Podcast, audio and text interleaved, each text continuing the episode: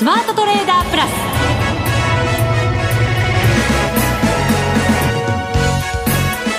全国のリスナーの皆さんこんにちは。内田まさです。この時間はザ・スマートトレーダープラスをお送りしていきます。この方をご紹介しましょう。国際テクニカルアナリスト福永博之さんです。こんにちは。よろしくお願いします。よろしくお願いします、はいさて大引けの日経平均株価171円飛び8銭高の2万9277円86銭で終わっています。はい。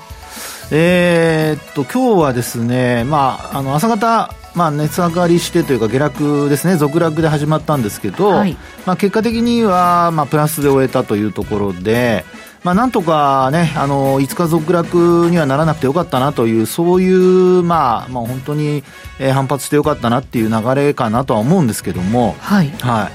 い。ただ、あのまあ、もう皆さんよくご存知だと思いますし、これからね、あの、本編のところでもうちょっとお話したいと思うんですけど、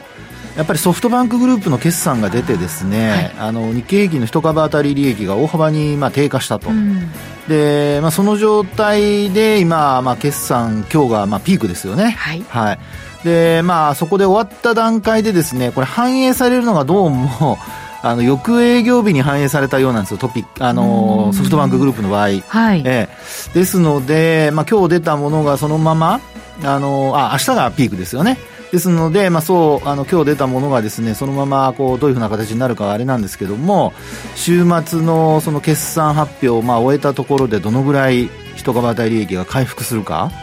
で回復できないとまあ、やっぱりこれまでの上昇もソフトバンクグループのですね、まあ、EPS の上昇ですよ、はい、はい、人株当たり利益の上昇も、まあ、ソフトバンクグループのあのおかげだったということになってしまうので、まあ、そうなるとやっぱり市場全体でいうと実力はそれほど高くないっていうふうな判断になりかねないですからね。まあ、ですので、ちょっとですね、あの、明日の、まあ、オプション S q なんかもありますし、まあ、注意点なんかもちょっとお話ししたいなとは思いますけどもね。そうですね。そういうところが、アメリカ株とのその強弱感っていうところにつながってるんですかね、もしかしたら。そうですね。まあ、ですから、あの、自立反発をしたっていうところは、まあ、あの、東京市場にもですね、やはりそれなりの、あの、反発力があるというふうに考えていいとは思うんですけど、はい、ただ、こう、実力的なものがですね、やっぱり伴ってこないと。アメリカ株はね、あのマネックス証券の岡本さんなんかもお話を伺う限り、業績がついていってるじゃないですか。そうなんですよね。ねやっぱり強いなと思いますよね、よね話聞くとね。えー、ですから、まあ、そのあたりをですね、どう判断すればいいのか。そこがやっぱりこれから一番投資家にとっては、えー、見極めが必要になってくるところかなと思いますけどね。そうですね。でも、とは言いながらなんか陰線ずっと1週間続いてたんですよね。はい、ようやく今日陽線ですから、なんとなくね、やっぱり場中に上がってってくれないっていうのって結構しんどいですよね。まあ、そうですよね。えー、まあ、特に高寄りした後下げてくるってのは一番嫌なパターンですよね。そんなのばっかりでしたから。はい。はい。後ほど詳しく伺っていきたいと思います。はい、えー、そして番組ではレギュラー出演者への質問を募集しています。番組パーソナリティの福永さん月1ゲストマネックス証券の吉田さん岡本さんへの質問もお待ちしています。番組ホームページにあるスマトレ質問箱にお寄せください。それでは番組進めていきましょう。この番組はマネックス証券の提供でお送りします。スマートトレーダー計画よーいドンさあ、それでは引き続き福永さんに株式相場の分析をいただきましょう。EPS の話出ましたね。そうですね。はい。あのー、えっ、ー、と、ソフトバンクグループの決算発表がですね、今週前半にあの発表されて、はい。で、えー、その後ですね、日経平均のその一株当たり利益がですね、まあ、当日は、発表された当日は、確か直近で見ると最高の数値だったんですよね。はい。2100円を超えて、2200円に接近しようかっていうぐらいのですね、あの、まあ、高い数値だったんですけど、はい。まあ、実際にその翌営業日、えー、まあ、発表があって、その翌営業日ですかね、あの、数字が修正されると、もうあの、100円近く一気に落ちてしまいまして。うん、はい。で、あのー、まあ、それによって PR がですね、13倍台だったものが、一気に今度14倍台の前半まで上がっちゃったんですよね。はい。はい。で、実際にあの、日経金株価は先ほどの内田さんの話のように、あの、下落なんですよね。4営業日続落で、今日自立反発的な形で、えー、まあ、要線を形成しておいてはいるんですが、まあ実際こうやって見てみるとですね、PR のその、まあ上昇。で、なおかつ株価が下落しているにもかかわらず、PR は上昇していると。い。う状況で、はいえー、まあ、結果的には一株当たり利益が落ちたということがですね、えー、まあ、まあ、残念ながら、えー、現実のものになってしまったということですよね。この14倍が割安なのか、割高なのかっていうのってどうなんですか、はい、ねえ。うん、まあ、ここが、まあ、どうなるのかなんですけど、まあ、過去ですね、これ、あの、高い水準がどの程度かっていうふうに見てみると、直近のですね、例えば10月1日から2か月前、決算発表の前から考えてみると、ええ、あの、この14.45倍っていうのが実はその9日の日の、あの、PR なんですけどね、今週9日の。で、これは一番高い水準ですね。そうですか。はい。で、その前というのは、10月の頭というのはずっと13倍台なんですよ。で、もちろん14倍になっても、14倍台の前半で、まあ14.2倍とか、あぐらいまでですかね。あと高くても14.32倍というのが11月1日にありますけども、はい、まあこのあたりもやっぱり決算発表が、あの、進んでくる中で、ええー、まあ、あちらほら、あの、業績がこう下方修正されたりだとか、予想に、通期の予想に届かなかったっていうようなところで、まあ、売られる銘柄がちらほら出てきたところで14.32倍。これがまあ11月1日ですね。で、一方で、あの、一番まあ直近で高いのは今お話した11月9日なんですけど、ここでは14.45倍まで上がってますね。はい。で、その、前の日が13.54倍ですから、1倍まあ弱ですけどね。で、あの、実際に、あの、8日の日の、まあ、これはあの、単純計算ですけども、あの、日経平均の EPS、これが2万1、あ、失礼、2179円。はい。で、翌営業日の先ほど話した、まあ、PR が一気に上昇したところでは、2026円っていうような形まで落ちてるんですよね。で、まあ、先ほど、あの、冒頭話したところの繰り返しにはなるんですけど、まあ、明日がピークを迎えると。はい。いうことで、えー、まあそうした中でですね、あの、決算発表の中身がどのように変わってくるか、まあ要は、えー、一旦こう落ちたものが挽回するかどうか。このあたりがですね、あの、まあ、東証と言いましょうか、まあ日経平均採用銘柄全体の、あの、ソフトバンクに依存するだけじゃなくて、日経平均で採用されてる銘柄全体の、まあ、実力っていうのがですね、まあ、このあたりで反映されると。で、あと、それからトピックスについても同様のことが言えますから、まあ、あ実際にここからですね、やっぱり休み明けのところで、あの、日経平均の、まあ、あの、取引し終わらないと、その数字のはっきりしたものは出てこない可能性あるんですけど、あの、EPS がどうなってるか、それからあと PR がどうなってるか、まあ、そこがですね、もう本当にあの、シンプルではあるんですけど、あの、業績面で見る、その、まあ、ここまでの進捗状況をですね、まあ、言ってみれば、あの、まあ、通信簿をですね あの、出されて、で、その通信簿の中身を見て、どうなんだろうっていう感じで見たときに、まあ、5が並んでるか、4になったのか、3になったのかというね、そういう結果に、えー、まあ、結果をですね、えー、投資家としてはやっぱりちょっとチェックしておかないといけないのかなという形になるんじゃないかと思いますね。うん、あそうですね、はい、あの企業の取材してても、はい、やっぱりあの原材料高とかね、やっぱり皆さん、結構影響してきてるなっていう話もありますし、すね、これがいつまで続くのかわからないってなると、来期の業績っていうところに目を転じても、まだやっぱりちょっとこう出足鈍いのかなっていう感じになりますもんね。そうですよね。えー、まあですから、今、そのね、コスト高という部分が、まあどれだけ、えー、企業の収益を圧迫しているかっていう部分もありますけども、まあ、それに加えて、あの、通期の見通しが、まあ、まあ、どういうふうな形で、こう、えー、どう、そうですかね、横に倍、横ばいなのか、あるいは、まあ、あの、全部相殺されて今お話したような横ばいになるのか、あるいは、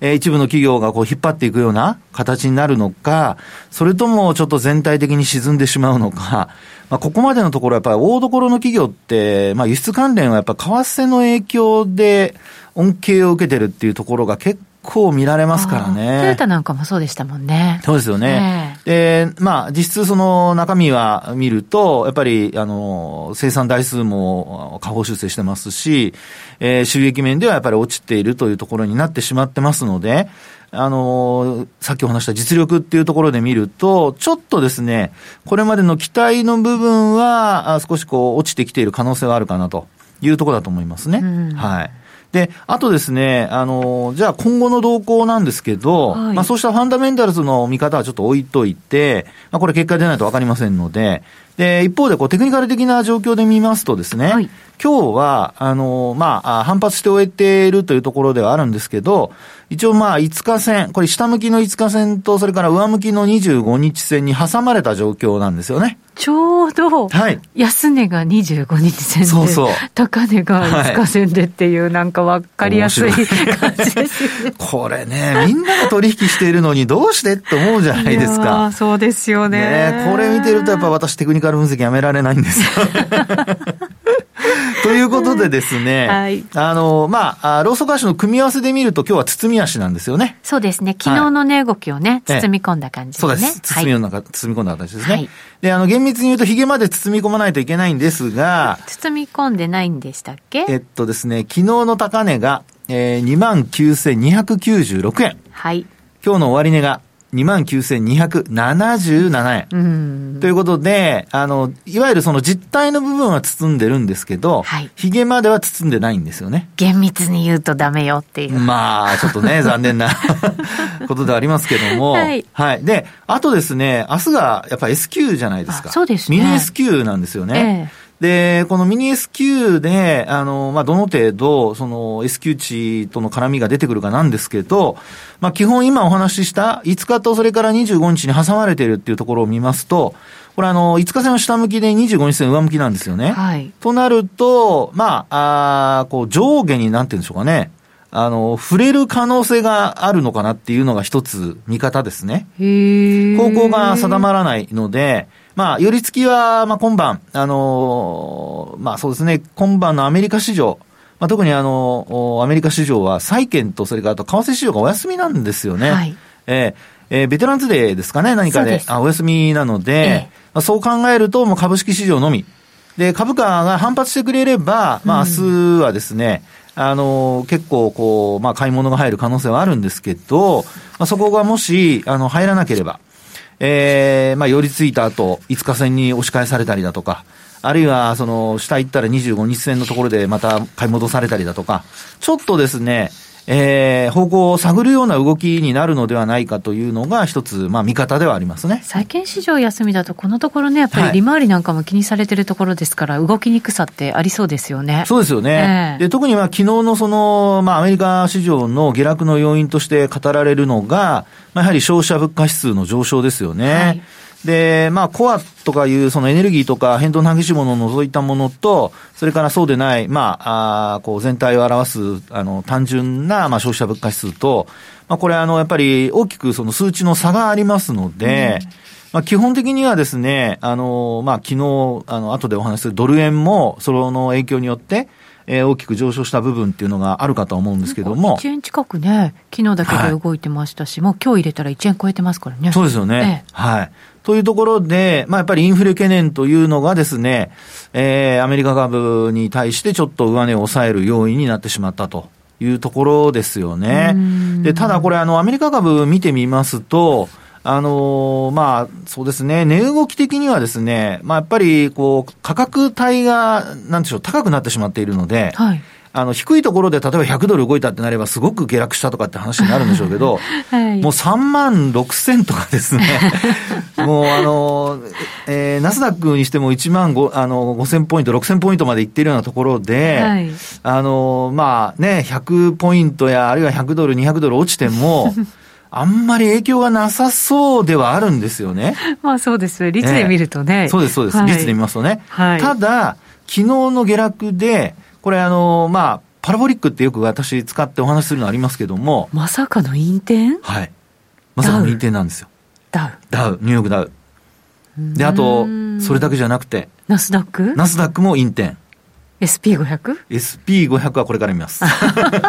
SP500 もですね、陰転。ええー、あの、3指数揃って上昇を続けてましたし、過去最高値更新っていう流れなんですけど、あの、パラボリックの特徴っていうのは、高値更新すると、その加速因数と言われる、その、まあ、要は、あの、点がこう上がっていくんですけどね。はい。この上がる点の幅が広がるんですよ。で、これが特徴でして、で、ただ単に点を同じ幅で刻、あの、まあ、刻んでるわけではなくて、あの、高値を更新すると、その分ですね、加速因数が若干こう広がっていくと、大きくなっていくっていうところなんですね。はい。で、そうした中で、あの、まあ、おとといまでは、えー、ローソク足にこう株価が、あごめんなさい、あの、パラボリックが近づいているところだったんですけど、昨日の下落でですね、3指数揃って、一気に引転をしております。それって久しぶりのことなんですか？もちろん久しぶりですね。ですねなんと10月の上旬以来ですよ。パラボリックが引転した特にあの S&P500 は、あの連投続いてましたし、それから一番連投が続いているのはナスダックですよね。うん、で、ナスダックも同じく、あの、10月の7日に要点してから、ずっとここまで、ですから1ヶ月ぐらい要点が続いてたんですよね。まあ1ヶ月かといえば1か月ですけど、1か月続いたって言ったら結構すごいことなんですよね。あの、その前がですね、大体そうですね、7日ぐらい今度、えー、っと、まあ、要点の期間で言うと2週間ぐらい要点して、で、それで、まあ、あの、2週間だとか2週間弱、あの、引転するっていうような、こう、持ち合いだったんですよね。なるほど。まあ、そこから上に抜けてきて、まあ、1か月、あの、要点が続いてたっていう流れなので、ちょっとですね、ここからはもう上値が重たいっていう、まあ、特に今晩はさっきお話したようにお、おそらく薄商いになるはずなので、でそういったなところでですね、まあ、戻せるかどうか。で、なおかつ明日は東京市場さっきお話したように、あの S q がありますから、ミニ S q ですけども、まあ、そこでこうね、株価の動きがちょっと翻弄されないかというのをですね、えー、まあ皆さんに株式市場に関してはちょっとお伝えしておきたいかなというところですね。そうですね。日本株のね、状況が良ければ、割高になったアメリカ株より割安になった日本株をなんて言ってね。ああ、PR14 倍でしたらね、ちょっと安いようには感じますもんね。ねでもね、状況を考えたらそういうこんな楽天的なことを言ってる場合じゃないんでしょうね、きっとね。ねそうですよね。まあ、あの、まあ、えー、足元ではやっぱりね、業績のその数値が、まあ、悪化してるって話なので、水準は別として、そうですねね低いところから上がってきてるっていう、まあこれは業績が良くて上がってるんであればいいんですけど、悪化して割高感が少し出つつあるっていうところですから、あの、そのあたりはですね、えー、少しまあ皆さんもですね、ファンダメンタルズで、あの、考えてらっしゃる方も、あと、テクニカルでそのトレンドを見てらっしゃる方も、えー、少しね、えー、先行きを考える上でも、どんな風に週末のその、えー、まあ、決算発表を受けて変化するのか。で、株価もそれに伴ってどういうふうに動いていくのか。これはちょっとですね、えー、年後半を考える上で、非常に重要なターニングポイントになる可能性ありますので、ご注目いただきたいと思います。なるほど。はい。なんかどっちも良くないって言ってる感じがするんですけどね、福永さん。いやいやもテクニカルも。どうなんでしょうね。そんなことありませんよ。まだ25日線上向いてますしね。はい。ご注目じゃなくて、ご期待じゃないっていうところがなんかね。ご期待はちょっとね。ご期待くださいじゃないんですね。ちょっと自信はありません。そうですか。わかりました。はい、以上、スマートトレーダー計画、用意ドンでした。続いては、マネックス証券からのお知らせです。投資家の皆様、マネックス銘柄スカウターをご存知ですか？マネックス銘柄スカウターは、マネックス証券に口座をお持ちの方が無料でご利用いただける日本株銘柄分析ツールです。マネックス銘柄スカウターでは、売上高や営業利益など重要な業績指標を過去10期以上にわたりグラフ表示することができます。自分でデータを整理する手間をかけずに、長期的な視点で企業を分析することが可能です。また、マネックス銘柄スカウターには、10年スクリーニングという機能がございます。通常提供されているスクリーニング機能は直近の通期業績や今期の会社予想などを対象にすることが多いのですが、10年スクリーニングなら過去10年間の業績や直近の四半期業績での銘柄選びが可能なので、長期視点で自分に合った銘柄を探し出すことができます。さらに、マネックス銘柄スカウターはスマートフォンへの表示最適化も行っているので、外出先などでも場所を選ばずスムーズに銘柄分析を行っていただけます。また、マネックス銘柄スカウターの活用術も、マネックス証券のセミナーやホームページで紹介していますので、ぜひご覧ください。マネックス銘柄スカウターは、マネックス証券に口座を開設いただくと、無料でご利用いただけます。マネックス証券の口座は、無料で開設できます。日本株投資の強い味方、マネックス銘柄スカウターをぜひお試しください。マネックス証券での取引に関する重要事項。マネックス証券が扱う商品などには価格変動などにより元本損失、元本超過損が生じる恐れがあります。投資にあたっては、契約締結前交付書面、目論見書の内容を十分にお読みください。マネックス証券株式会社、金融商品取引業者、関東財務局長、金賞第165号。スマートトレーダープラス。今週のハイライト。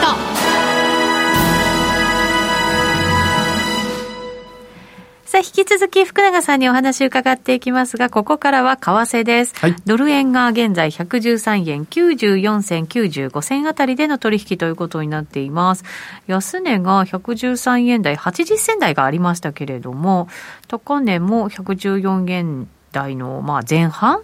ということですからね。はい。ちょっと今日はね、動きありますよね。ええまあ、あの先ほどもお話ししましたけども、やはりあのアメリカの消費者物価指数の伸びが、まあ、予想以上だったということで、そうですよね。びっくりしましたねええあのえーまずはその、お普通にというか、まあ、コアじゃない方、一般的なあの消費者物価指数 CPI ですけども、はいこちらがその10月の結果が出たんですが、これ、まあ6.2%前月比で、あ、ごめんなさい、前年同月比で6.2%。そうですね。はい。で、あの、前月比、これ予想が、あの、5.8%のプラス予想だったんですよね。でそれが6.2%で、で、あと前月比で見ますと、こちらも予想が0.6%だったんですけど、結果が0.9%ということでうん、まあ、あー前月、その9月が、あの、0.4%だったんですよね、前月比で。加速したなって感じですね。ね、倍ですもんね。ええまあですから、そういうところから見ますと、あの、消費者物価指数の伸びは、やっぱりアメリカのその長期金利の上昇につながって、で、結果的にですね、あの、まあドルの上昇にもつながったと。これはやっぱり、あの、雇用統計の結果を受けてですよ。あの、先週末雇用統計の結果ありましたけども。よかったですよね。ね、よかったですね。50万人もちろん超えて、予想も超えたというところだったんですが、でも、長期金利って意外と上がらなかったんですよね。はい。はい。ですから、まあ、そこからするとですね、あの、まあ、値動き的には、その長期金利のあまりこう、変動がなかったということから、まあ、逆にあの、金利が下がったっていうことも、こう、関係していてですね、うんまあ、あーこう、ドルに関しては、やっぱり売られる展開にちょっとなっていたっていうところだったんですよねそう。ですよね。10年債だけじゃなくて、2年債なんかもちょっと調整気味だったんですけど、そうです。はい。で、えー、その雇用統計を受けて、まあ、昨日上昇するまでの9日のですね、あの、一番低い、えー、10年債利回りの金利だったのが1.415%。はいで、ちなみに昨日はそこから一気に跳ね上がりまして、はいその今お話した、あの、消費者物価指数の結果を受けてですね、で、こちらはもう、あの、まあ、1.592まで上がったとうんいうところですかね。そうですね。直近の、の高値、高値、高い値段、高いはい値、ええ に比べればまだ下なんですけどね。そうですね。直近のね、一番高い利回りはどこかというと、あの、取引時間中にはなりますが、これがあの、10月の22日ですね。で、1.691%っていうのがありまして、まあですから、そこから見ると、まだ、あの、1.5%台なので、えー、それほど、まあ、半分ぐらい戻したかなっていうような感じでしょうか。はい。はい。利回りの高低差から言うと。そうですね。はその一方で2年債はその直近の高値抜いてきてますからね。そうなんですよね。はいですから、短期金利の方が、やっぱり、あの、今回の消費者物価指数の上昇にはびっくりしたのかなとはい。いうところでしょうかね。そうだと思います。はいちょっともしかしたら利上げ前倒しなんていうね、なんかそんな気分にもなりますよね。そうですよね。えでですね、ちょっと今日、その、為替で、その、利上げ本当に前倒しなのかどうなのかっていうところなんですけど、はい。ちょっと、あの、私はあんまりいつも、あの、お話ししないところではあるんですが、ちょっとあの、商品価格なんかの動きを調べるですね、えあの、CRB 指数って皆さん、はい聞いたことあります？え。あります。はい。これあの、品目的にはですよ、原油、それからあと、まあ、原油なんかのあの工業製品ですね、アルミニウムだとかも入ってますし、あとはあの、貴金属の金、はい。それからあと、トウモロコシだとかのあの、穀物、うん。まあ、こういったものを全部集めて、指数化したものが、まあ、あの、まあ、指標としてか、あの、作られたものが CRB 指数って言われるものなんですけど、はい。ちなみにあの、内田さん、原油価格って今80ドル台じゃないですか。81ドルで。はい。で、あと2007年、8年の高値、100ドル超えたところから、えーっと、去年の10月あたりにです、あ、4月あたりにですね、あの、20ドルぐらいまで落ちたんですけど、今どのぐらいまで戻ってるっていうふうに認識してます？どれぐらいっていうと、パーセントで。割合で言うと、はい。その、高いところから？高いところと安いところの、いわゆるフィボナッチで見たところの戻りはどのぐらいかっていうところですね。8割方？ああ、やっぱりイメージ高いですよね。はい、今ね、5割ちょっと。えそうなんですか、はい、あれ、高値っていくらでしたっけ ?140 ドル台ですね。140があったんですか。はいで、CRB 指数って、今お話したように、こう、全部いろんなものが、あの、混在している指数じゃないですか。はい。ですから、原油だけに限らないわけですよ。もっと戻ってるんでしょう。指数の方が。あれ？違う？いい回答ですね。ブブー。え、違うんですか？逆です。逆戻ってないんですか？戻ってないんです。今ね、あの、今お話したような、その高値と安値の期間で見ると、はい、38.2%戻しにも届いてません。えー、なんで？あ、なんで？いや、だから皆さんはですね、皆さんは大変ですね、その今の内田さんの、あの、まあ、回答の根拠にあるのは、おそらく原油価格だったり、はい、あの、その、まあ、インフレ、えー、だって他のものもいっぱい上がってたじゃないですか。ところがですよ、さっきお話したような、その、いろんな項目に広げてみてみると、実は、そんなに上がってないんですよ。意外ですね。でしょ？ね、うん、あの、これは私もですね、あの、商品のそれぞれのチャートとか見たりしてますけど、例えばそのコーンだとか、あるいはその他のものまで見るとですね、意外と横ばいになってたり、あと天然ガスとかもその中に入ってるんですけど、うん、天然ガス直近上がってたんですけど、天然ガスって直あの直近というかあの、先月まで上がってたんですけど、今月に入ってから下落気象ですよ。で、まあ、要はその割合的にも戻ってないっていうところなんですよね。はい、ですから、まあ、そうやって考えてみると、ちゃんとあの、イメージではなく 指標でちゃんと見てみるとですね そういうふうに、まだ、あんまり戻ってない部分っていうのが、こう、混在したその指標で見ると、総合指標で見ると、意外や意外で、私も調べてみてちょっとびっくりしたんですけど、はい、そんなに上昇しないんですよね。っていうことはですよ、はい、トレンドがもし出てるんだとしたら、はい、もっと戻るってことですか？で、ところがですね、それが直近で見ると、CRB 指数は低下してるんですよ。へもう、あの、10月の半ばぐらいをピークに、えー、低下してまして、昨日も下落してますね。そうなんですか？はい。25日線確か割りが割り込んでます。あれ？じゃあ下落トレンド？はい。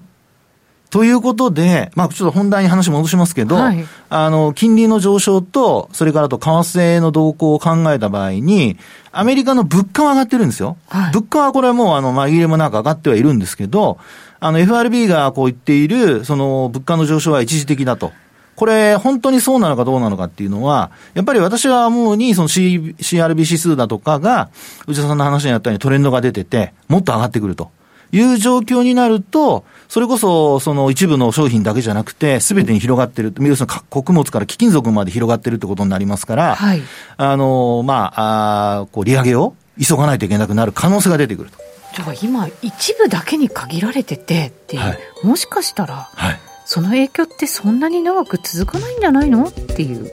という見方も成り立つ可能性があるということです。そうです、ね、今この CRB 指数を見てるとね。ですから、ちょっとですね、皆さんも目先をこうね、あの、まあ、物価の上昇は見ておく必要あるんですけど、CRB 指数っていうのもちょっとまあ思い出してみていただいて、はい、他の指標とも合わせてあの見ていただくといいんじゃないかなというところでございます。わかりました、はい、今日から今からすぐにと。そうですね。はい見ていただくといいと思います。と思いますあっという間にお別れのお時間です。今日ここまでのお相手は福永博之と内田まさでお送りしました。それでは皆さんまた来週,、また来週。この番組はマネックス証券の提供でお送りしました。